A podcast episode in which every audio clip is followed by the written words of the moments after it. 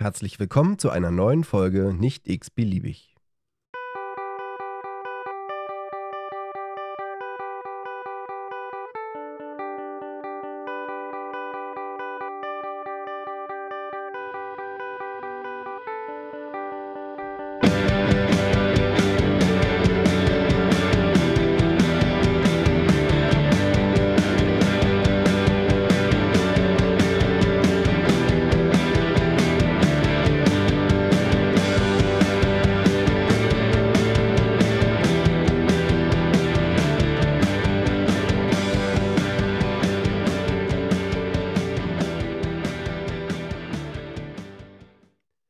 Schön, dass ihr auch diese Woche wieder eingeschaltet habt. Ähm, die 14 Tage vergingen tatsächlich wieder wie im Flug. Diesmal hatte ich keine, keine große Zeit, eine, eine Folge vorher vorzuproduzieren. Äh, war tatsächlich auch ziemlich erkältet, wie man vielleicht noch an der Stimme erkennen kann, bin ich auch immer noch ein bisschen angeschlagen. Habe mich aber heute mal hingesetzt und äh, werde versuchen, jetzt hier eine Folge aufzunehmen. Habe mir auch ein ganz spannendes Thema über, überlegt für diese Woche, das Thema ist mir so ein bisschen zugeflogen in der Woche. Ich hatte diese Woche Schule gehabt, war in der, äh, in der BBG äh, in den Osram, Osramhöfen und hatte äh, wieder Teil meiner Qualifikation für, für die Praxisanleitung. Und da ist mir ein Thema äh, aufgefallen, äh, was wir kurz angerissen haben, was ich, glaube ich, auch ganz gut äh, mal in eine Podcast-Folge verpacken kann. So, erst einmal vorneweg würde ich gerne für jeden äh, der die Möglichkeit hat, äh, in naher Zukunft oder auch in ferner Zukunft äh, diese Qualifikation zur Praxisanleitung zu machen. Für jeden, der sich das vorstellen kann, das zu machen, äh, dem würde ich das empfehlen. Also die meisten Häuser bilden jetzt wirklich massiv äh, Praxisanleiter aus, um die Auszubildenden halt wirklich auch da abzuholen, egal ob das jetzt im Funktionsbereich ist wie bei mir oder halt auch in der, in der Gesundheits- und Krankenpflege, in, in der generalistischen Pflege, in der Altenpflege oder halt auch, äh, ich habe noch verschiedene therapeutische Berufe äh, auch in meinem Kurs. Ähm, das ist völlig egal und die Ausbildung ist für alle tatsächlich auch gleich. Es geht eher um den didaktischen Weg, den Auszubildenden was mitzugeben und vor allen Dingen halt auch das Bewerten und Beurteilen der Auszubildenden, das adäquate und auch das objektive Bewerten und Beurteilen der Auszubildenden. Ähm, und das ist extrem wichtig und ich glaube, diese 300 Stunden ähm, sind nur ein kleiner Weg, den man da geht. Also der Rest geht tatsächlich, glaube ich, über die 24 Stunden Fortbildung, die man dann verpflichtend jedes Jahr leisten muss, um diesen Praxisanleiter, diese Qualifikation zum Praxisanleiter zu behalten. Das ist, glaube ich, äh, wichtig, dass man dann halt auch wirklich sich jedes Jahr äh, schult in pädagogischen Bereichen, um, um diese Skills halt nicht zu verlernen und, und für die Auszubildenden halt auch wirklich die drei Jahre so nett oder also nicht nett, nett vielleicht ist vielleicht auch der falsche Ausdruck, aber so, so gut wie möglich und so adäquat wie möglich die drei Jahre äh, zu begleiten für die Auszubildenden. Bei mir ist es im Bereich so, dass wir die Auszubildenden halt wirklich über drei Jahre begleiten und auch die Entwicklung der Auszubildenden sehen können. Äh, bei den meisten ist das halt nicht der Fall. Die sehen halt ihre Auszubildenden nur für einen kurzen Einsatz und dann kommt der nächste Auszubildende. Ähm, ist manchmal vielleicht auch ganz gut, aber meistens ist es, oder also für mich ist es so, wie es wie es bei mir in meinem Bereich ist, ganz, ganz nett, dass wir die komplette Entwicklung der Auszubildenden halt sehen. Also vom ersten Tag bis, bis hin zum Abschluss der Ausbildung inklusive der Prüfung in der Praxis. Also da kann ich jetzt wirklich nur nochmal Werbung dafür machen. Egal, glaube ich, an welchen Anbieter man das macht. Das wird in Nuancen vielleicht unterschiedlich sein. Ähm, da gibt es halt mehrere Standorte in Berlin. Also ich bin äh, an der BBG, also die, die Schule von der, von der Charité und Vivantes, die Gemeinschaftsschule im, im Wedding. Ähm, es gibt, glaube ich, in Buche noch die Akademie der Gesundheit, wo man das machen kann und bei, bei Vitanas in Kreuzberg und es gibt, glaube ich, auch noch äh, mehrere andere Anbieter für diesen Kurs. Also wenn ihr die Chance habt, ich kann jetzt nur für Berlin sprechen, in anderen Bundesländern sieht es wahrscheinlich so ähnlich aus und da heißen die, die Träger wahrscheinlich anders. Aber nutzt diese Chance und macht diese Qualifikationen. So, was ist sonst noch passiert in den letzten Wochen, seitdem ich hier die letzte Folge mit dem Arthur gemacht habe? Ähm, dazu kann ich nur noch mal sagen, äh, vielen Dank für alle, die die Folge auch mit Arthur gehört haben und geteilt haben. Wer sie noch nicht gehört hat, äh, hört unbedingt rein. Äh, total interessante, spannende Geschichte. Äh, der Arthur war mit German Doctors in Bangladesch gewesen für sechs Wochen. Bin auch ein bisschen neidisch, weil der Arthur ist jetzt gleich direkt weiter äh, auf Fahrradtour und äh, macht dann auch irgendwie drei, vier Monate eine Fahrradtour quer durch, durch Europa. Ähm, das muss man auch erstmal machen können und, und bezahlen können. Ähm, aber Lust hätte ich da tatsächlich auch mal drauf, aber wird wohl so nicht passieren. Also dafür äh, habe ich irgendwie gar keine Zeit und äh, zu viele andere Themen auf meinem Zettel, die ich jeden Tag hier abarbeite. Ähm, ich sehe auch immer genau die Statistiken, wie viele Leute hier diese Folgen hören und äh, kommen auch immer wieder neue dazu und auch immer wieder neue Abonnenten bei, bei Spotify. Ähm, ich würde auch alle bitten, die die Folgen mögen und den kompletten Podcast auch mögen, gerne auch mal einen Kommentar zu schreiben, mir auch mal eine E-Mail zu schreiben mit einem, mit einem Feedback, im besten Fall mit einem positiven Feedback. Äh, aber auch Anmerkungen und Kritik sind immer herzlich willkommen. Dann äh, nicht vergessen, auch fünf Sterne zu geben. Das würde mich auch ein bisschen pushen und ein bisschen nach vorne bringen und äh, mir auch zeigen, dass es auch äh, Sinn macht, das hier weiterzuführen. Ja, also ich hatte ja schon beim letzten Mal gesagt, dass mir die Themen irgendwie nicht ausgehen. Ich hatte jetzt auch die, die Wahl oder die Qual der Wahl, aus mehreren Themen Sachen auszuwählen.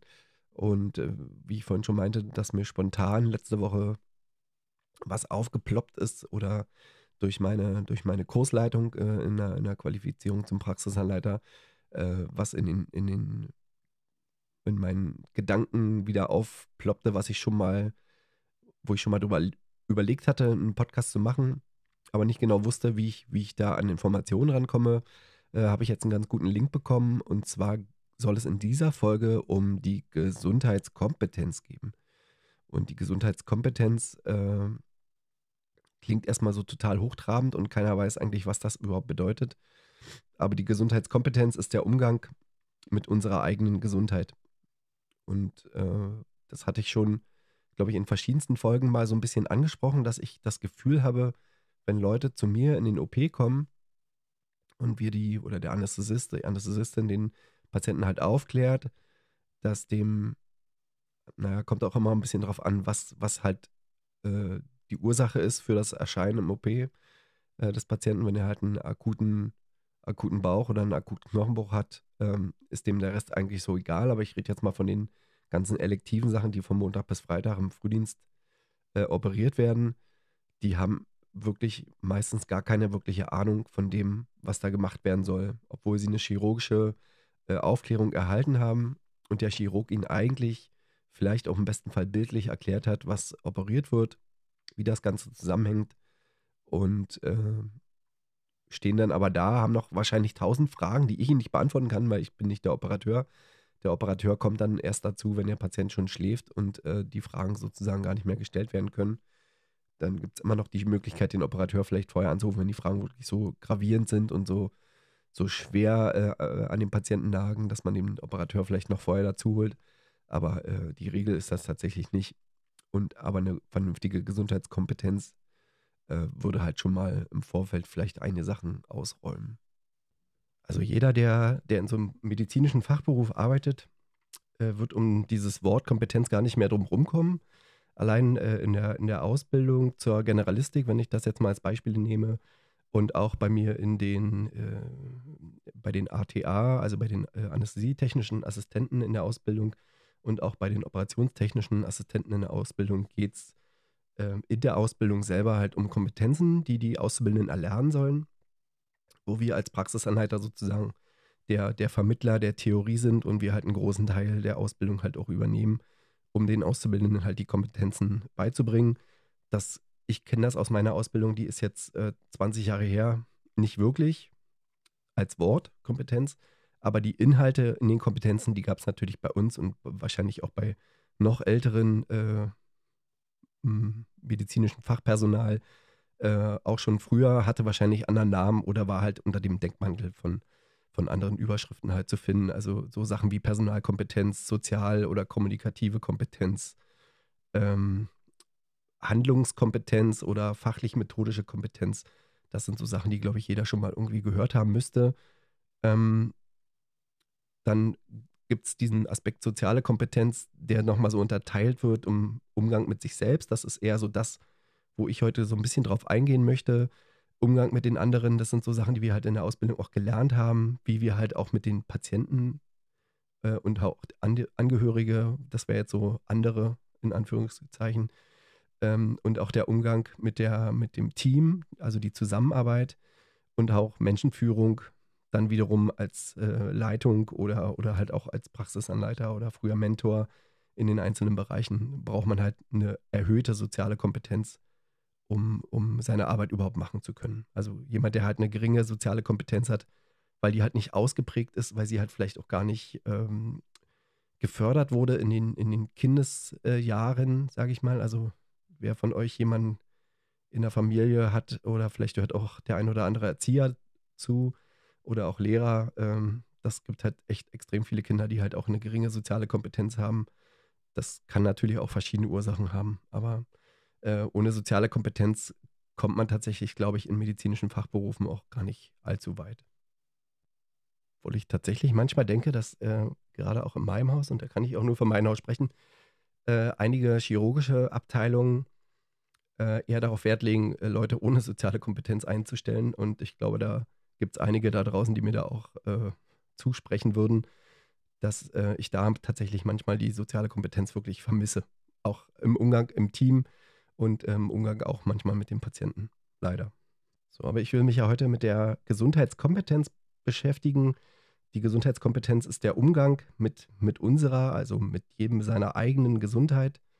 Und ähm, da gab es eine Zahl, die mich so ein bisschen äh, hat aufhören lassen in dieser Woche, wo ich halt auch ge gemerkt habe, okay, das ist ein Thema, das muss man tatsächlich auch mal ansprechen.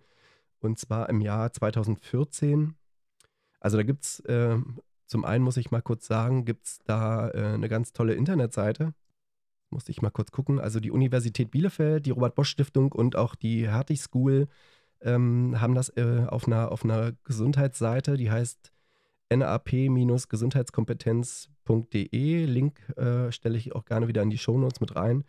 Ähm, die haben halt äh, Studien durchgeführt und haben zum Beispiel für das Jahr 2014 äh, herausgefunden, dass äh, nee, 54,3 Prozent der Bevölkerung über eine sehr geringe Gesundheitskompetenz verfügen.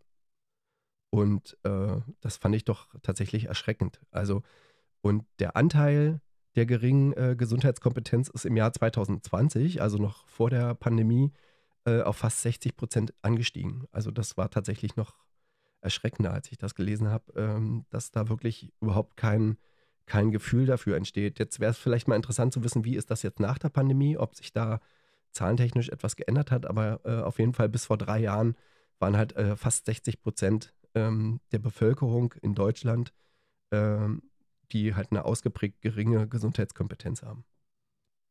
Also wenn wir um Gesundheitskom über, über Gesundheitskompetenz sprechen, geht es um den Umgang mit unserer eigenen Gesundheit, hatte ich schon gesagt, und um die Teilhabe und Mitsprache und die Selbstbestimmung in allen Fragen, die unsere, unsere Gesundheit halt betreffen. Und um da eine gute Entscheidung äh, für unsere Gesundheit treffen zu können, sind wir halt auf verschiedene Informationen angewiesen. Ganz gleich, ob es äh, gesunde Ernährung, Bewegung, Medikamente oder unterschiedliche Behandlungsalternativen geht. Jetzt ähm, steht ja halt auch noch, die Gesundheitskompetenz bildet die Summe der Fähigkeiten, die wir benötigen, um das, äh, um uns gesundheitsrelevante Informationen im Alltag zu erschließen. Also die einfachste Möglichkeit, solche Informationen zu erschließen oder die schnellste Möglichkeit ist tatsächlich ja eigentlich immer Google. Ähm, in vielerlei Hinsicht vielleicht auch manchmal sehr hilfreich, aber in vielerlei Hinsicht falsch angewandt, aber auch äh, ein, ein, ein Teufels, Teufelswerk, äh, in dem sie uns halt auf falsche Spuren äh, schicken können, äh, falsche Panik verursachen können. Also mit Google äh, kann man sich natürlich nicht äh, heilen und therapieren. Und selbst Therapieansätze, die bei Google halt vielleicht ähm, vorgeschlagen werden, auf den, also ganz schlimm, dann halt Wikipedia, ne? also, also es lernt jedes Kind in der Schule, dass Wikipedia als Quellenangabe halt auch in keinster Weise genutzt werden sollte. Und genauso würde ich das halt auch bei, äh, bei gesundheitsrelevanten Informationen, äh, würde ich halt Wikipedia klar zum Über, Überschauen, äh, was ist das jetzt genau, kann man das vielleicht nutzen, um kurz mal quer zu lesen, aber um jetzt tiefer in die Thematik einzusteigen, ähm, hilft es eigentlich nur wirklich auch ein Facharzt oder ein Fachberater in verschiedenen Sachen halt dazu zu ziehen und dazu zu holen, der einen dann halt dementsprechend berät. Aber selbst für mich, also ich war muss ich kurz überlegen, es ist, glaube ich, schon sechs, sieben Jahre her, ähm, mal angewiesen auf, auf äh, gesundheitsrelevante Informationen. Da bin ich äh, bei etwas glatten Witterungsverhältnissen äh, auf der Kellertreppe ausgerutscht und habe mir den Ellenbogen äh, an, der, an, der, Treppe angeprallt. Ähm, durch, den, durch den Schockzustand des Sturzes bin ich aber trotzdem auf mein Fahrrad gestiegen und wollte zum Spätdienst fahren. Und erst äh, auf Arbeit unter der Dusche äh, merkte ich, dass ich halt irgendwie blute am Ellbogen. Und als ich zur Übergabe erschien, äh, meinten halt alle Kollegen, nee, äh, so wie du aussiehst, ähm, dein, dein Gesicht hat die Farbe vom Kasach. Geh mal bitte in die Rettungsstelle und lass das mal abklären. Ähm, dann bin ich halt in unserem Haus in die Rettungsstelle und dort kam ein, ein junger Assistenzarzt der Unfallchirurgie, der sich den Ellenbogen anschaute und auch meinen Rücken. Den Rücken hat er so als Prellung abgetan, ohne, ohne äh, Konsequenz und auch ohne bildlichen Befund. Und beim Ellenbogen äh, schaute halt die Bursa, also der, der äh, Schleimbeutel sozusagen am Ellenbogen, der schaute halt also subkutan aus der Haut raus, also war halt deutlich zu sehen und zu fühlen. Und er meinte halt, äh, ja, das müsste man operieren, wann ich das letzte Mal gegessen hätte. Und da ich überhaupt keine Ahnung davon hatte, zu dem Zeitpunkt auch noch nicht im OP gearbeitet habe, ähm, habe ich erst überlegt, okay, nee, auf Operation habe ich jetzt echt überhaupt gar keine Lust. Ne? Das ist ja so das Erste, was man in der Regel denkt, dass man überhaupt keine Lust auf Operation hat. Und ähm, kam dann glücklicherweise auf die Idee, ihn zu fragen, ob er denn einen Facharzt da hätte im Hintergrund oder einen Oberarzt, der sich das mal anschauen könnte. Dann hat er halt einen Facharzt geholt, der auch zufällig da unten gleich war. Ähm, und der Facharzt meinte halt das Gleiche und ich sagte da zu ihm, äh, was würdest du machen, wenn es dein Ellbogen wäre? Und er würde sagen, okay, ich würde es spülen und erstmal konservativ behandeln, also konservativ ohne, ohne Operation. Und er hat gesagt, na siehst du, das ist doch mal eine Antwort. Ne? Also es waren jetzt schon zwei, zwei Meinungen oder zwei Ärzte und zwei unterschiedliche Meinungen. Und ähm, die Quintessenz war, dass die Kollegen leider vergessen haben, mehr Antibiotika mit anzusetzen. Also sie haben das dann gespült und zugenäht, Bosa wieder reingedrückt und äh, zugenäht und ähm, ich bin so acht Stunden später äh, nachts aufgewacht und hatte höllische Schmerzen im Arm. Ne? Also der Arm war massiv geschwollen, eingeschränkt von der Bewegung und ich dachte, der fliegt mir gleich um die Ohren und ich wusste nicht, wie ich den Arm halten soll.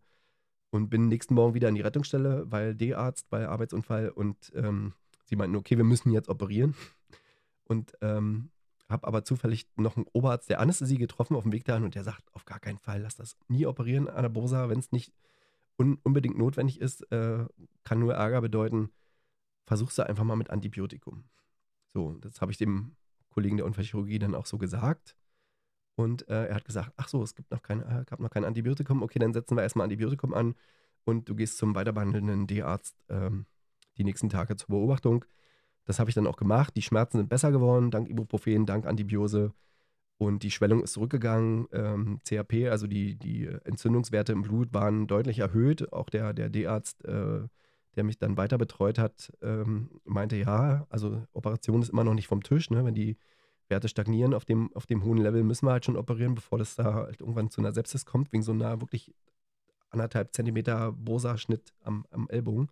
Also relativ kleine Bagatellverletzung, aber ich war dann schon so in der ersten Woche, das waren schon so fünf Tage um und äh, jeder weiß, wie, wie schwierig das ist, auch im, im ambulanten Sektor überhaupt Termine in der Unfallchirurgie zu kriegen. Ne? Also ich habe da wirklich mehrere, mehrere Wartestunden in Kauf genommen, überhaupt äh, ranzukommen, um, um da behandelt zu werden. Aber das war natürlich dann halt schon mit einem erhöhten CRP im Blut äh, schon so ein Semi-Notfall und äh, dann war der Chirurg auch noch vorher mal bei uns im Haus. Also man, ich kannte den nicht persönlich, aber mit dem Background der, der Klinik äh, und was ich ihm dann halt auch gesagt habe, bin ich dann halt schon ein bisschen schneller rangekommen als, als jemand, der da vielleicht mit einem eingerissenen Fingernagel gesessen hat. Ähm, und es ging dann tatsächlich noch gut. So, das ist jetzt mal so dahingestellt. Ne? Es waren 14 Tage Ruhestellung dann mit dem Gips und äh, immer wieder Blutkontrollen. Aber äh, jetzt hatte ich ein bisschen, bisschen äh, Background in der, in der Medizin. Äh, wenn ich mir vorstelle, das hat jetzt keiner ähm, oder jemand, der keinen Background hat oder auch keinen in der Familie hat, der da sich da irgendwie mit auskennt, äh, wäre da auch nicht viel Zeit gewesen, um sich da zu erkundigen. Ne? Also das Ding war halt offen, das Ding guckte raus, es musste irgendwas unternommen werden und ähm, dann hätte der jeder andere wahrscheinlich gesagt, ja, dann muss es halt operiert werden. Ne? Und äh, darüber will ich heute so ein bisschen sprechen, um da eventuell vielleicht einen Weg zu finden, sich im Vorfeld auch äh, ein bisschen besser vorzubereiten. So, also die Uni Bielefeld, die Robert-Bosch-Stiftung und die Hertie School haben sich jetzt was überlegt und haben äh, einen nationalen Aktionsplan ins Leben gerufen. Den kann man äh, auf der Homepage, die ich hier verlinke, ähm, auch sich als, als PDF runterziehen und auch mal gerne durchlesen. Weil ich glaube, in Gänze werde ich das nicht durchgehen können. Das würde hier den Rahmen äh, meiner, meiner Stunde, die ich immer so einplane, tatsächlich sprengen. Weil diesen Aktionsplan äh, haben sie aufgegliedert in, in vier Handlungsfelder und haben dann dazu jeweils oder dazu 15 konkrete Empfehlungen äh, ausgesprochen, um die Gesundheitskompetenz in Deutschland gezielt zu fördern und zu stärken. Ähm, ich zähle mal kurz die, äh, Handlungsfelder auf. Also das ist äh, Gesundheitskompetenz in allen Lebenswelten fördern, die Gesundheits- oder das Gesundheitssystem nutzerfreundlicher gestalten, würde ich sofort mitgehen. Gesundheitskompetenz mit chronischen Erkrankungen leben, oder gesundheitskompetent mit chronischen Erkrankungen leben. Und äh, vierter und äh, kleinster von den vier Teilen ist dann die Forschung ausbauen. Ähm, das sind so die, die Handlungsfelder, die vier und äh, die 15 konkreten Empfehlungen, da gehe ich jetzt als nächstes äh, sozusagen mit ein. Und äh, eins vielleicht noch kurz erwähnt, ich meinte vorhin ja, 54,3 Prozent der Bevölkerung hatten 2014 eine geringe oder eine stark oder eine eingeschränkte Gesundheitskompetenz und nur 7% hatten eine, eine sehr gute Gesundheitskompetenz, was wahrscheinlich ähm, überwiegend halt medizinische Fachberufe inklusive Ärzte, vermute ich mal, sind. Also falls ihr euch fragt, äh, wie diese G Gesundheitskompetenz überhaupt gemessen wurde oder wie man das messen konnte, dass da 54% der Bevölkerung relativ schlecht aufgeklärt sind, ähm, dazu gab es halt verschiedene Fragebögen, und verschiedene Studien der, der einzelnen Institutionen, die ich davon aufgezählt habe, äh, über die letzten Jahre. Ähm, und die wurden halt an, an äh, Individu Individuen, also an Be Bevölkerungsgruppen sozusagen verteilt und äh, auch an Organisationen und äh, um, um das Ganze dann halt irgendwie wissenschaftlich äh, zu erfassen und zu messen. Und daraus haben die dann halt ihre Studien gezogen. Oder besser gesagt, ihre Ergebnisse aus den Studien dann gezogen. So, ich werde mal jetzt kurz äh, auf die Herausforderungen eingehen, die uns so in den nächsten Jahren erwarten werden. Also da wäre zum einen der Anstiegs- oder der Anstieg der Lebenserwartung im Allgemeinen. Also wenn man sich überlegt, in den letzten äh, 100 Jahren hat die Lebenserwartung in Deutschland um ungefähr 30 Jahre zugenommen. Jetzt lagen da natürlich auch zwei Weltkriege dazwischen, wo halt viele Leute vielleicht auch jung gestorben sind, was die, äh, die Lebenserwartung vielleicht so noch ein bisschen, äh, sagen wir mal, verändert hat. Ne? Also die Nachkriegsjahre waren ja auch noch geprägt von Hunger und, und Armut. Äh, das hat sich ja erst so in den letzten 50 Jahren, sage ich mal, zum Positiven entwickelt. Ähm, und in den, in den kommenden 40 Jahren wird sich das sogar noch um äh, sieben bis acht Jahre äh, erhöhen. Ja, also das ist halt dann schon eine ähm, ne, ne hohe Zahl oder ein hohes Alter, was, was wir im Durchschnitt erreichen hier in Deutschland. Äh, und auch der Anteil der Älteren an der Gesamt, in der Gesamtbevölkerung wird halt größer werden. Ne? Also das ist halt dieser demografische Wandel, von dem ich die ganze Zeit rede, dass wir immer mehr ältere Leute bekommen und ähm, immer wenige junge, nur so wellenförmig sozusagen nachwachsen. Und der damit gewonnene Lebensraum, also die damit gewonnenen Lebensjahre für die Menschen oder für die älteren Menschen, ähm, sind halt auch ein Gewinn an Gesundheit und Lebensqualität. Also das sollte halt jedenfalls äh, damit einhergehen. Und äh, da kommt halt die Förderung der Gesundheitskompetenz ins Spiel und hat dann eine relativ hohe Bedeutung. So, die nächste Herausforderung sind halt Zunahme chronischer Erkrankungen oder chronischer Krankheiten. Und chronische Krankheiten sind in Europa und auch in Deutschland inzwischen für fast 90 Prozent der Todesfälle verantwortlich. Und ähm, aufgrund der medizinischen und pharmakologischen Medizin oder des Fortschritts in der Medizin und der Pharmakologie ähm, ist auch bei vielen chronischen Kranken oder bei vielen chronischen Erkrankungen halt ein Gewinn der Lebenszeit zu verzeichnen. Also die Leute werden durch die Behandlung, die wir durchführen, äh, wesentlich älter, hatte ich vorhin halt auch schon gesagt, dass wir damit halt auch leben mit der Apparatemedizin, die wir betreiben, in den, gerade in den Krankenhäusern, in den Intensivstationen und auch in den angeschlossenen äh, Heilbehandlungen äh, erreichen wir damit, dass die Patienten halt länger mit einem besseren Outcome auch leben können. Und ähm, das Ganze verläuft allerdings nicht immer zwingend beschwerdefrei. Natürlich äh, gibt es da auch viele, viele Arzttermine, die eingehalten werden müssen und viele Einschränkungen. Und äh, viele chronisch Kranke ähm, sind halt sozusagen auch immer wieder Rebounder im, im Krankenhaus und äh, sind damit halt auch mit einer, also wären mit einer erhöhten Gesundheitskompetenz vielleicht auch weniger im Krankenhaus und weniger im klinischen Alltag oder auch weniger im, im ambulanten Setting halt auch auf Hilfe angewiesen, wenn man die, äh, das, das, das äh, Gespür sozusagen für Gesundheitskompetenz erhöhen würde. So, äh, auch der, der Wandel der Patientenrolle äh, ist halt eine Herausforderung. Also die Patienten von früher, äh, und mit früher meine ich so 70er, 80er Jahre, die sind halt, also der, der Halbgott in Weiß, der Arzt sozusagen, war der, der gesagt hat, wo es lang geht. Und äh, auch die, die Oberschwester äh, war die, die dann ausführendes Organ auf den Stationen oder in den Stationen waren und gesagt hat, wie es lang geht. Und der Patient war einfach nur Befehlsempfänger und hat einfach alles so hingenommen, äh, wie, er, wie er das machen soll oder machen wird. Da gab es keine zwei Meinungen. Das, was der Arzt sagt, ist gemacht. Ne? Das war einfach so. Und auch da hat sich ein bisschen was äh, verändert. Es gibt verschiedene Mitwirkungsmöglichkeiten und auch Pflichten, ne? also die, verschiedene äh, aktive handelnde Kooperationspartner, die da mit reinkommen und äh, der Patient ist nicht mehr dieser passive Leistungsempfänger, sondern arbeitet halt auch viel mehr mit. Ne? Es gibt halt viel mehr Therapieoptionen, äh, später Logopädie, Ergotherapie, Sachen, die es halt vielleicht früher so in der Art und Weise auch überhaupt gar nicht gegeben hat. So, weiterer Schwerpunkt ist halt die Komplexität des Gesundheitssystems. Ich sag mal, da sind wir in Deutschland, glaube ich, ähm, viel besser aufgestellt als ein, ein dritte Weltland, aber äh, es gibt extrem viel Verbesserungspotenzial. Also wer die Folge mit Elisa gehört hat, in, die leider ja einen schweren Unfall in Norwegen hatte und äh, wie, wie sie dort versorgt wurde oder wie auch die, die Interaktion mit, den, mit, den, mit der Station und mit ihrer persönlichen Krankenakte war, ähm, das war für mich so ein Zeichen, dass das hier in Deutschland, glaube ich, absehbar in den nächsten Jahren so nicht funktionieren wird. Also in Deutschland gibt es zu viele, ähm, zu viele Faktoren, die dazwischen funken, die uns einfach das nicht ermöglichen. Und da ist zu einem extrem der Datenschutz auch dran schuld, wo viele Sachen einfach äh, straucheln, aber auch der Föderalismus in Deutschland, der halt viele Sachen einfach gar nicht zulässt, äh, die umzusetzen, weil jedes Bundesland halt auch noch seine eigene Suppe kochen kann. Wir einfach über 100 Krankenkassen haben, die nicht miteinander kommunizieren können oder wenn sie kommunizieren, mit unterschiedlichen Medien und Tools kommunizieren viele Krankenhäuser, die nicht einheitlich kommunizieren können ähm, und somit halt ein, auch wenn man den Datenschutz mal äh, gut behandelt und mit, mit Verschlüsselungstools äh, arbeitet, um, um Patientendaten halt zu anonymisieren und die halt weiterzuleiten. Also das sind ja zum Beispiel Sachen wie Telemedizin, das hatte Arthur, glaube ich, in der letzten Folge auch mal so kurz angeschnitten oder weiß ich gar nicht, aber auf jeden Fall gibt es das ja auch, weil die die Leistungserbringung auf, im ländlichen Raum ja halt wirklich äh, schlecht ist.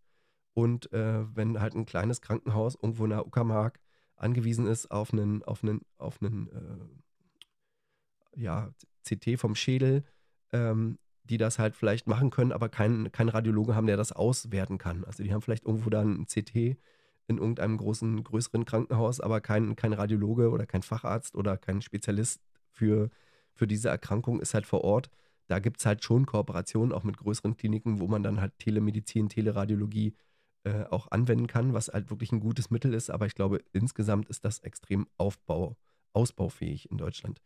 Und da haben halt auch Forschungsergebnisse gezeigt, dass äh, verschiedene Faktoren zur, zur besseren äh, oder zu, zu, besseren Versorgungsergebnissen führen kann. Das wäre halt zum einen ein äh, nutzerfreundliches Gesundheits- und Versorgungssystem, was ich mir tatsächlich für Deutschland wünschen würde ähm, dann äh, so eine gemeinsame Entscheidungsfindung, ähm, das Einbringen äh, der, der Nutzer als Co-Produzent, also der, der Patienten als Co-Produzent und äh, die Stärkung der Gesundheitskompetenz, wo wir halt wieder beim Thema sind. So, nächste schwerwiegende Herausforderung ist die wachsende soziale Ungerechtigkeit. Ähm, wir sind ein hochentwickeltes Land und wir sind, haben eine hochentwickelte Gesellschaft in Deutschland und wir haben trotzdem eine extreme soziale Ungerechtigkeit. Ja, also gerade in den letzten drei Jahrzehnten ähm, hat die extrem zugenommen. Natürlich äh, auch bedingt durch die ehemalige Teilung der, der Republik und dann Wiedervereinigung äh, von 1990 äh, und immer noch nicht angeglichene, ich nenne es mal nur, also nur als Beispiel, das Lohngefälle. Ja, also Lohngefälle in, in den neuen, also fast gar nicht mehr neuen Bundesländern, weil sie halt gar nicht mehr so neu sind, sondern sie halt genauso zur Republik gehören wie, wie die alten Bundesländer. Aber es kann halt nicht sein, dass 30 äh, Jahre oder über 30 Jahre nach der Wiedervereinigung halt immer noch ein, ein krasses Lohngefälle ist und die Leute in, in Sachsen halt weniger verdienen als in Baden-Württemberg für die gleiche Arbeit. Also diese soziale Ungerechtigkeit äh, oder die Entwicklung wirkt sich natürlich auch auf die Gesundheit der Bevölkerung aus. So liegt die Lebensdauer des reichsten Fünftel oder Fünftels der Bevölkerung rund zu zehn Jahre höher ähm, als die der ärmsten, des ärmsten Fünftels. Ne? Also das ist halt schon, schon äh, ein krasser, immenser Unterschied äh, zwischen den äh, sozioökonomischen Schichten in Deutschland. Genau deshalb sollten die äh, Potenziale der Förderung von Gesundheitskompetenz genutzt werden, um diese Gruppen gesundheitliche Chancengleichheit wieder zu ermöglichen. So, nächst, nächste Herausforderung ist die äh, kulturelle Diversifizierung der Gesellschaft. Wenn man sich überlegt, dass äh, in Deutschland über 17 Millionen Menschen einen Migrationshintergrund haben und diese Zahl äh, weiter ansteigen wird, ähm, dann ist die kulturelle Diversifizierung der Gesellschaft ähm, einfach die Folge daraus. Und äh, wir haben unterschiedliche Sprachen, wir haben unterschiedliches Bildungsniveau, wir haben unterschiedliche Lebensstile, unterschiedliche Werte, Gesundheitsvorstellungen äh, und auch Verhaltensweisen aufeinandertreffen von verschiedenen Kulturen, die halt auch äh, Auswirkungen äh, auch auf das Gesundheitswesen haben, nenne ich es mal so.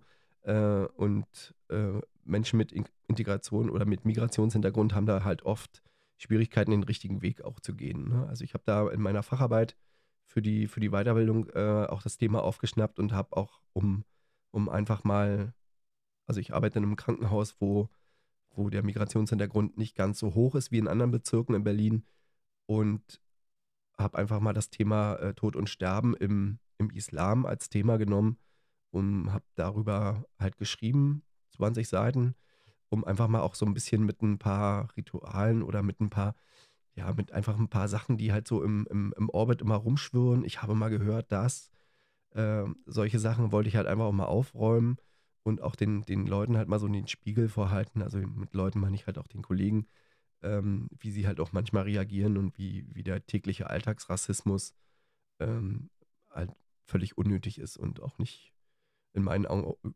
völlig unakzeptabel ist. Also es gibt natürlich Leute mit Migrationshintergrund, die unser Gesundheitssystem gut kennen und das auch, glaube ich, gut ausschöpfen, aber es gibt halt genauso wenig äh, oder genauso gut Leute, die das halt nicht können und auch nicht gar nicht wissen und äh, auch nicht gewohnt sind, weil sie halt vielleicht gar nicht, ähm, weil sie das von zu Hause halt auch gar nicht kennen. Ne? Also natürlich, wenn, wenn, wenn, ich, wenn ich den Spiegel halt mal umdrehe und denke, wenn ich jetzt äh, irgendwo in äh, in Mittelasien wohnen würde und mir würde jemand sagen, äh, dein Kind hat eine chronische Krankheit, die nur da und da geheilt werden kann, wäre das Erste, was ich machen würde, mich mit meinem Kind auf den Weg machen und würde äh, irgendein Land suchen, wo, wo ich weiß, dass das Kind halt dort behandelt werden kann, ohne dass ich äh, mich und vielleicht noch äh, weitere, weitere Dekaden oder weitere Verwandten äh, weiter versklaven muss für, für Jahrzehnte oder Generationen um das irgendwie zu bezahlen, wie das halt vielleicht in manchen arabischen Ländern der Fall ist. Also da habe ich vollstes Verständnis dafür und äh, bin auch glücklich, in einem Land zu wohnen, äh, wo sowas halt auch möglich ist. So, als letzte Herausforderung will ich noch auf die Informationsflut in der digitalen Informations- und Wissensgesellschaft eingehen.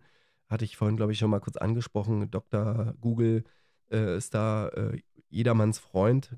Schnell mal geguckt, okay, wie sieht das aus?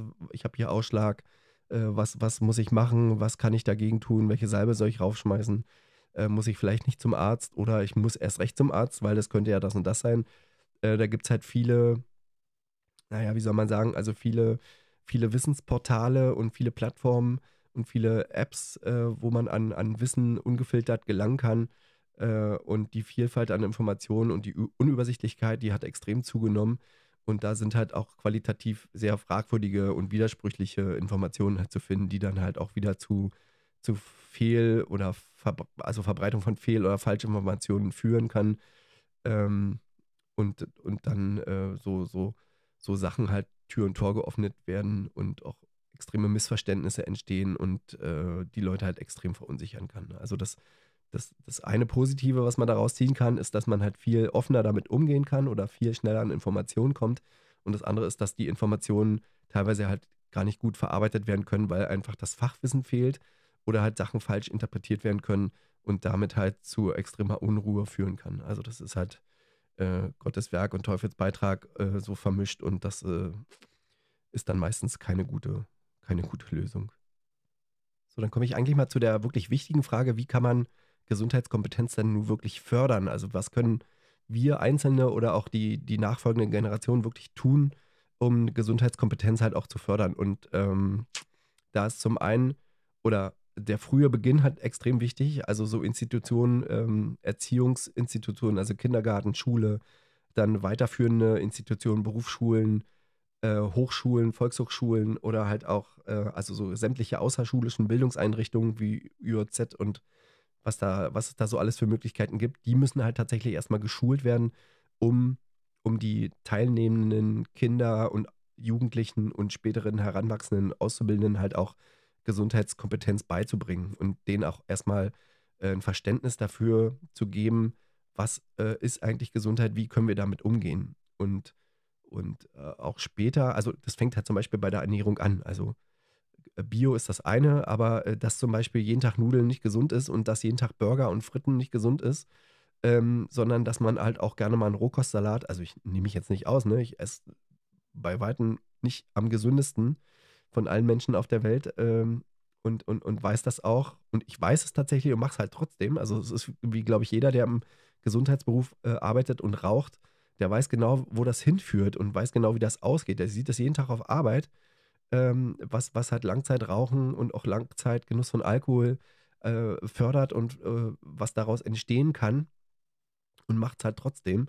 Und äh, da müssen wir aber, glaube ich, den Knackpunkt hinkriegen, das den Kindern halt auch wirklich vorzuleben äh, auf der einen Seite und halt auch beizubringen auf der anderen Seite, dass halt Gemüse äh, vielleicht pur nicht gut schmecken kann, sondern Gemüse halt mit irgendwelchen mit irgendwelchen Dips halt vielleicht trotzdem erträglich ist, sättigt und äh, dazu noch gesund ist. Ja, also gesund angebautes Gemüse natürlich. Also das sind halt viele, viele Sachen und, und äh, so, so, kritische Stimmen höre ich da jetzt schon irgendwie so auf, äh, ja, wer soll das eigentlich bezahlen? Ne? Also so aufploppen. Ähm, das, das wird immer teurer, wir verdienen immer weniger Geld. Also das ist natürlich ein, ein, Zyklus, den man jetzt auch nicht innerhalb von wenigen Tagen oder Jahren umsetzen kann, sondern das, das muss halt in den Köpfen verankert werden über die Jahre. Und das kann halt nur passieren, wenn halt äh, Generationen das schon oder wenn die nächsten Generationen das schon von den Kindesbeinen an halt auch mit, mit auf den Weg kriegen. Also ich würde jetzt mal kurz eine Brücke schlagen zur, zur äh, ja, Gesundheitsvorsorge, wenn man so will, oder zu, zu so Notfällen. Also äh, ich habe mal bei meiner großen Tochter damals in der vierten Klasse ähm, einen Notfallkurs gemacht. Die hatten so eine, so eine AG nachmittags und da wurde halt gefragt, welches Elternteil könnte jetzt hier nachmittags immer für zwei Stunden den Unterricht gestalten. Und ähm, ich hatte damals äh, Lust dazu und habe auch die Kinder unterrichtet in Erste Hilfe. Erste Hilfe runtergebrochen für kleine Kinder. Also es war so BLS äh, runtergebrochen auf, auf eine vierte Klasse. Und habe das zwei Jahre gemacht und die Kinder waren total, äh, die waren total gut.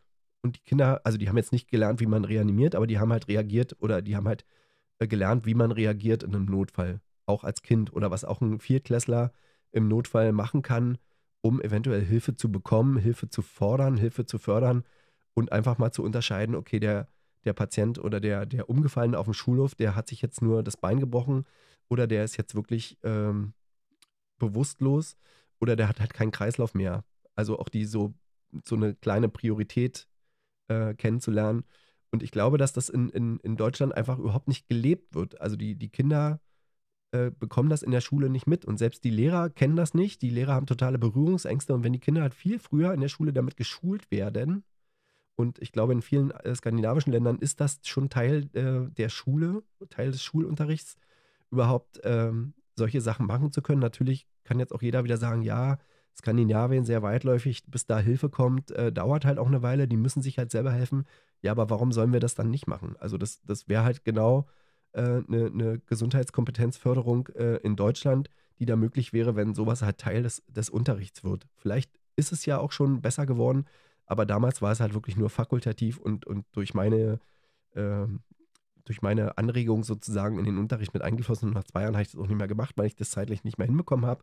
Und ich weiß nicht, ob das irgendjemand auch mal äh, weitergeführt hat, aber äh, für die Kinder war das damals toll und die Kinder haben das auch super gemacht und wir haben das auch mit Rollenspielen äh, dann vorgeführt, äh, so an, an Elternnachmittagen.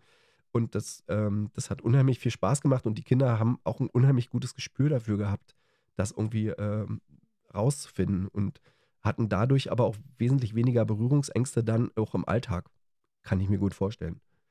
Also das war, das war eigentlich schön und ich äh, würde mir das halt viel öfter wünschen und würde dadurch wahrscheinlich auch also dadurch würde sich wahrscheinlich auch in Deutschland da auch ein bisschen was äh, ändern. Ähm, auch nicht in den nächsten Jahren, sondern halt dann auch schon über mehrere Jahre gesehen, äh, was, was die Notfallsituation angeht. Also die Erste-Hilfemaßnahmen. Ja, also jeder, jeder hat, der einen Führerschein hat, hat Erste-Hilfe-Kurs gemacht.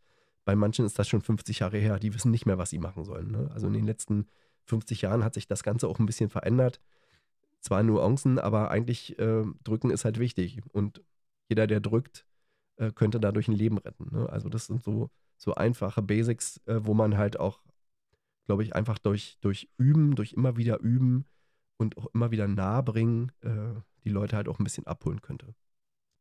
So, was könnte man noch tun? Also Gesundheitskompetenz im Beruf oder am Arbeitsplatz muss unbedingt gefördert werden. Es gibt ähm, viele Firmen, also jetzt hier auch in Berlin, viele Firmen, die das die das schon tun. Es gibt äh, so Jobradangebote oder ähnliches, äh, wo man halt über den Arbeitgeber halt auch ein Fahrrad, ähm, sagen wir mal, vergünstigt äh, bekommen könnte über ein, über ein Steuermodell.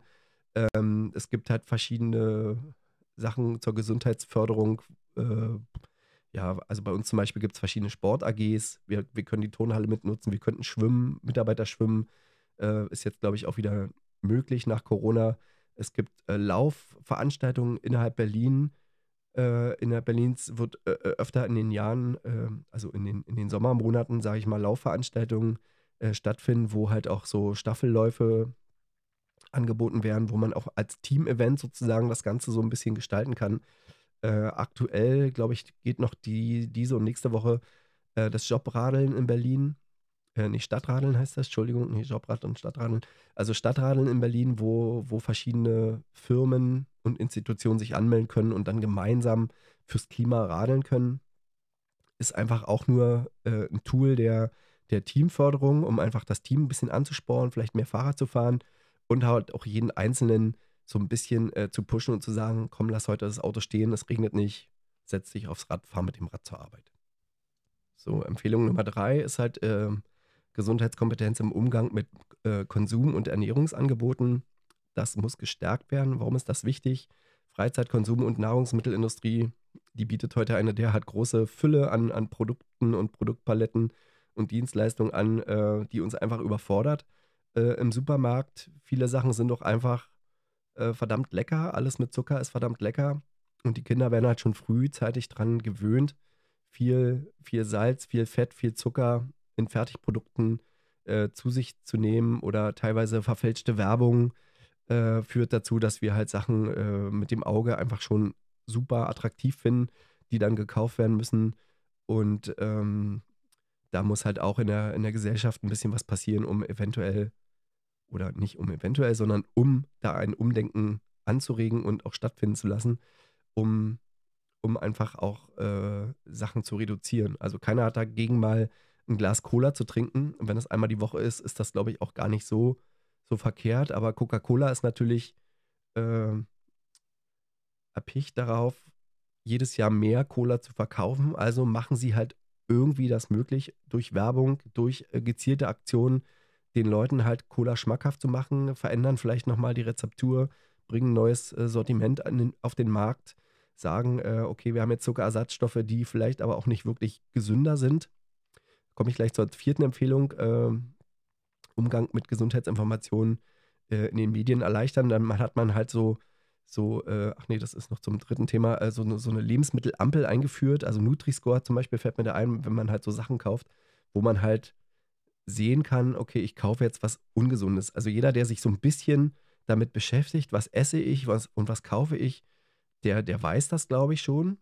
Und der weiß auch, dass vielleicht äh, jeden Abend Käsespaghetti einfach ungesund sind, nach 20 Uhr äh, noch eine Tüte Chips zu essen oder eine Tafel Schokolade aufzuessen und dass jeden Abend das auch ungesund ist und äh, dass einfach ein übermäßiger Verzehr von Zucker und Salzen zu extremen Einschränkung, Einschränkungen führen kann. Also ich glaube, jeder normal denkende Mensch weiß das. Und jeder muss halt auch seinen eigenen Schweinehund besiegen können, um zu sagen, okay, ich muss jetzt einfach reduzieren. Ne? Also das ist einfach eine Sucht. Und wenn ich die Sucht halt nicht abstellen kann und eine Sucht, also ich kann nicht von heute auf morgen aufhören zu rauchen ohne Konsequenz. Und genauso kann ich auch aufhören, nicht aufhören, äh, äh von heute auf morgen äh, Alkohol zu trinken in über, überhöhtem Maß. Und genauso kann ich auch nicht aufhören, von heute auf morgen Zucker zu konsumieren. Ja, oder, oder fettige Sachen zu konsumieren. Das muss man halt, glaube ich, als erstes wollen. Also jeder Alkoholiker muss wollen aufhören, äh, mit, dem, mit dem Saufen aufzuhören. Und jeder Raucher muss halt auch wollen, mit dem, mit dem Nikotin und dem Rauchen aufzuhören. Also genauso ist es halt beim Essen auch. Also jeder muss halt auch wollen, äh, seine Nahrung umzustellen und zu sagen, ich esse jetzt mehr Obst. Ja, also das kann man durchaus mit verschiedenen Apps äh, auch, auch regeln. Also ich glaube, da gibt es halt auch von den Krankenkassen verschiedene Vorgaben, äh, äh, um das irgendwie zu monitoren. Also das ist ja das heutige das heutige Medium, was man so nutzt. Man braucht ja, man braucht ja für jeden Scheiß irgendwie eine App. Naja, man braucht eine Beziehungs-App, habe ich letztens gehört, bei, äh, war auch bei, bei König der Löwen, nee, wie heißt das hier? Also diese, diese eine Sendung da im Privatfernsehen, wo, wo Leute ihre Sachen vorstellen, die dann gekauft werden oder nicht. Ähm, Höhle der Löwen, so heißt das. Ähm, da gab es eine App, die, die mich in der Beziehung daran erinnert, dass ich äh, meiner Partnerin oder meinem Partner äh, gute Nacht sagen soll. So als Beispiel, wo ich dachte so, ja krass. Also wenn ich jetzt dafür schon eine App brauche, die mir, die mir sagt, wann ich, wann ich essen muss, also wahrscheinlich, also klar, eine, einen Wecker gab es schon früher, der mir sagt, wann ich aufstehen muss, aber das reicht eigentlich in der Regel, wenn ich das alleine nicht schaffe. Es sei denn, ich stehe jeden Tag zur gleichen Zeit auf, dann weiß der Körper das vielleicht alleine, aber jetzt jemand zu sagen, ich muss jetzt zum Geburtstag meiner Frau äh, Blumen kaufen und äh, dann ist es eigentlich schon schlimm, wenn das schon so ist. Aber einigen hilft das vielleicht und einigen äh, bringt das vielleicht auch ein bisschen mehr Benefit, wenn sie halt jemanden haben, der sie dabei unterstützt, weil sie vielleicht vom Selbstwertgefühl das alleine nicht hinkriegen. Bitte, bin ich total offen und finde das auch gut, aber wichtig ist anfangen. Ich nehme mich da nicht aus. Ähm, ich muss aber auch noch Blut spenden, sage ich dazu. Also genauso, genauso ist es halt auch beim, beim äh, Verzehr von Zucker. Also Leute, die mich kennen, äh, wissen, was ich meine. So, die vierte Empfehlung überspringe ich jetzt mal, weil die habe ich jetzt gerade schon so ein bisschen mit erklärt. Das ging so um den Umgang mit Medien. Ähm, die fünfte Empfehlung ist, glaube ich, auch noch ganz wichtig, äh, weiche aber auch ein bisschen vom Skript ab. Also die Kommunen müsste man befähigen, in den Wohnumfeldern die Gesundheitskompetenz ihrer Bewohner zu stärken. Äh, glaube ich, eine ganz wichtige Empfehlung. Und äh, jeder, der irgendwie aus dem ländlichen Raum kommt, weiß, wie, wie die Verteilung der Kassenplätze äh, ist, wenn man jetzt nur an die Allgemeinmedizin guckt äh, wie wenig äh, Allgemeinmediziner das gibt in den ländlichen Regionen oder wie Alters, äh, wie hoch der Altersdurchschnitt in den, in den äh, allgemeinmedizinischen Praxen teilweise ist, von den Ärzten, die teilweise noch bis zum 70., 75., teilweise 80. Lebensjahr dort arbeiten, weil einfach das, das Angebot äh, so unattraktiv ist für junge Ärzte, wieder in die ländlichen äh, Kommunen, und die Kommunen sind so die kleinste politische administrative Einheit in Deutschland, zu ziehen ja, also die Kommunen wurden dann sozusagen, ähm, müssten das eigentlich ein bisschen besser vorbereiten und ein bisschen besser äh, koordinieren und äh, attraktiver machen, halt auch für die, für die jungen Ärzte, für die jungen Allgemeinmediziner, äh, halt auch wieder in die, äh, in die ländlichen Regionen zu ziehen. Ähm, das wird aber, glaube ich, kommen in den nächsten Jahren. Das wird auch wieder nicht in ein oder zwei Jahren stattfinden, sondern das wird wieder äh, einiges dauern. Und ich habe letztens ähm, äh, in irgendeiner abendlichen Talkshow gesehen, Gesine Lötsch, der Bundestagsabgeordnete der Linke. Man kann die Linke halten, wie man will, aber die hatte äh, so, so, so, ein Buch vorgestellt, was sie aber, glaube ich, nicht mitgeschrieben hatte, sondern nur äh, den kannte, oder das war auch ein Parteikollege, der das kannte, äh, äh den sie kannte, der das Buch mitgeschrieben hatte. Und da ging es halt um die Gemeindeschwester. Gab es jetzt aber auch einen, einen äh, englischen Begriff dazu, wenn euch der einfällt, könnt ihr den gerne mir mal per Mail schreiben. Mir fällt er nämlich gerade nicht ein. Aber zu DDR-Zeiten hieß das Gemeindeschwester. Bestes Beispiel dafür ist halt Schwester Agnes, die, die früher äh, auf der Schwalbe durch, den, durch, die, durch die Lausitz gebrettert ist, äh, um, um von Ort zu Ort die Leute sozusagen zu versorgen und zu triagieren, was ist jetzt wirklich äh, großes Problem und muss vom Arzt sofort angeschaut werden, was sind kleinere Verbände, die ich halt oder sie in dem Fall als äh, Gemeindeschwester übernehmen kann, wo kann ich Gesundheitsvorsorge machen und wo nicht. Also da ist, glaube ich, großes Potenzial in Deutschland, äh, das halt wieder aufzubrechen, das als Studium anzubieten, um, um der, der Pflegekraft, die das dann im Endeffekt übernimmt, äh, genug Kompetenzen zu geben, um da halt Schnittstelle zwischen ähm, allgemeinen Praxis, Arzt, Landarzt oder vielleicht auch noch äh, größeres, kleineres, größeres Kreiskrankenhaus äh, in der Nähe sozusagen zu sagen, äh, zu sein, um, um zu sagen, okay, wir müssen jetzt hier schnellstmöglich was machen und äh, oder wir können das so lassen. Also es gibt halt schon ver verschiedene Projekte äh, in Deutschland, wo sowas funktioniert, auch auf Bundesebene. Ich hatte eine Kollegin, die mal äh, in solchem Bereich gearbeitet hat, auch nur kurzfristig, aber immer da gearbeitet hat. Die hatte so Telemedizin gemacht, das war so Herzinsuffizienz-Sprechstunde, wo sie halt am Telefon verschiedene Sachen abgefragt hat. Vitaldaten, Urinmenge oder ja, so Medikamenteneinnahme und dann halt am Telefon abwägen musste, okay, ziehe ich jetzt den Arzt dazu oder kann ich das halt so noch handeln? Ist jetzt äh, Freitagnachmittag überhaupt noch jemand Ansprechpartner äh, ambulant oder muss ich mich schon ans nächste Krankenhaus wenden, um das, äh, um das ähm, Problem irgendwie zu lösen oder äh, schafft der Patient das noch übers Wochenende? Das ist eine extrem herausfordernde Aufgabe und genauso sehe ich das auch bei der, bei der Gemeindeschwester, die jetzt ja nicht mehr so heißt, aber ähm, das System ist halt das gleiche. Und das ist jetzt 30 Jahre halt nicht äh, stattgefunden, also nicht äh, übernommen worden aus der DDR, genauso wie die, äh, die damaligen Polikliniken oder und jetzt äh, werden die halt auch wieder nach und nach äh, emporschießen, wo halt äh, geballt, geballte fachliche Kompetenz der Ärzte an einem Ort sozusagen für die Patienten zur Verfügung steht. Ja, also kann man jetzt auch gut oder schlecht finden, weil die meisten Polikliniken, jedenfalls die, die ich kenne, sind halt irgendwie in privater Hand und die Kassenärzte sind oder die Kassenarztplätze sind in privater Hand und äh, das ist halt auch so ein, so, ein, so ein Geldesel, der da gemolken werden muss oder wird von den privaten Investoren, die dahinter stehen. Ähm, das muss man tatsächlich auch mal kritisch hinterfragen. Das kann man auch einfach nicht so durchwinken. Äh, und ich finde, da sollte Herr Lauterbach halt auch wirklich mal hinter den, hinter den Vorhang gucken. Aber äh, die Kommunen müssen da halt befähigt werden, in den, in den äh, kleineren Wohnumfeldern halt auch die Gesundheitskompetenz ihrer Bewohner zu stärken. Also wer will, kann äh, da gerne mal reinschauen. Ich werde den Aktionsplan oder die Verlinkung zu der Seite ähm, mit in die Shownotes reinsetzen. Ähm, ist ein ganz spannendes Thema. Es hat viel Statistik, viel Theorie und ich könnte jetzt, glaube ich, zu den einzelnen Unterpunkten auch noch viel mehr eingehen und noch viel mehr vorlesen. Aber wer da Interesse hat, ich glaube, also ich habe jetzt so die grundlegenden Sachen angeschnitten und auch für alle ähm, irgendwie malerisch äh, ausgemalt, um, um, um das zu verstehen, worum es da eigentlich geht. Ähm, man könnte natürlich bei vielen Sachen auch kritisch hinterfragen und sagen, das ist im Moment gar nicht möglich, weil die Struktur gar nicht da ist, äh, die Krankenhausreform jetzt auf uns zukommt und wir vielleicht auch noch uns komplett verändern werden in dem klinischen Setting, den, den wir im Moment haben oder das klinische Setting, was wir im Moment haben, das wird auch noch ein bisschen andauern, bis sich das wirklich äh, einigermaßen eingepegelt hat, denke ich. Da werden halt auch ähm, noch Kliniken umstrukturiert werden müssen, äh, bis das halt auch wirklich funktioniert. Per Personal wird nochmal vielleicht den Arbeitsbereich wechseln müssen oder sich anders umorientieren.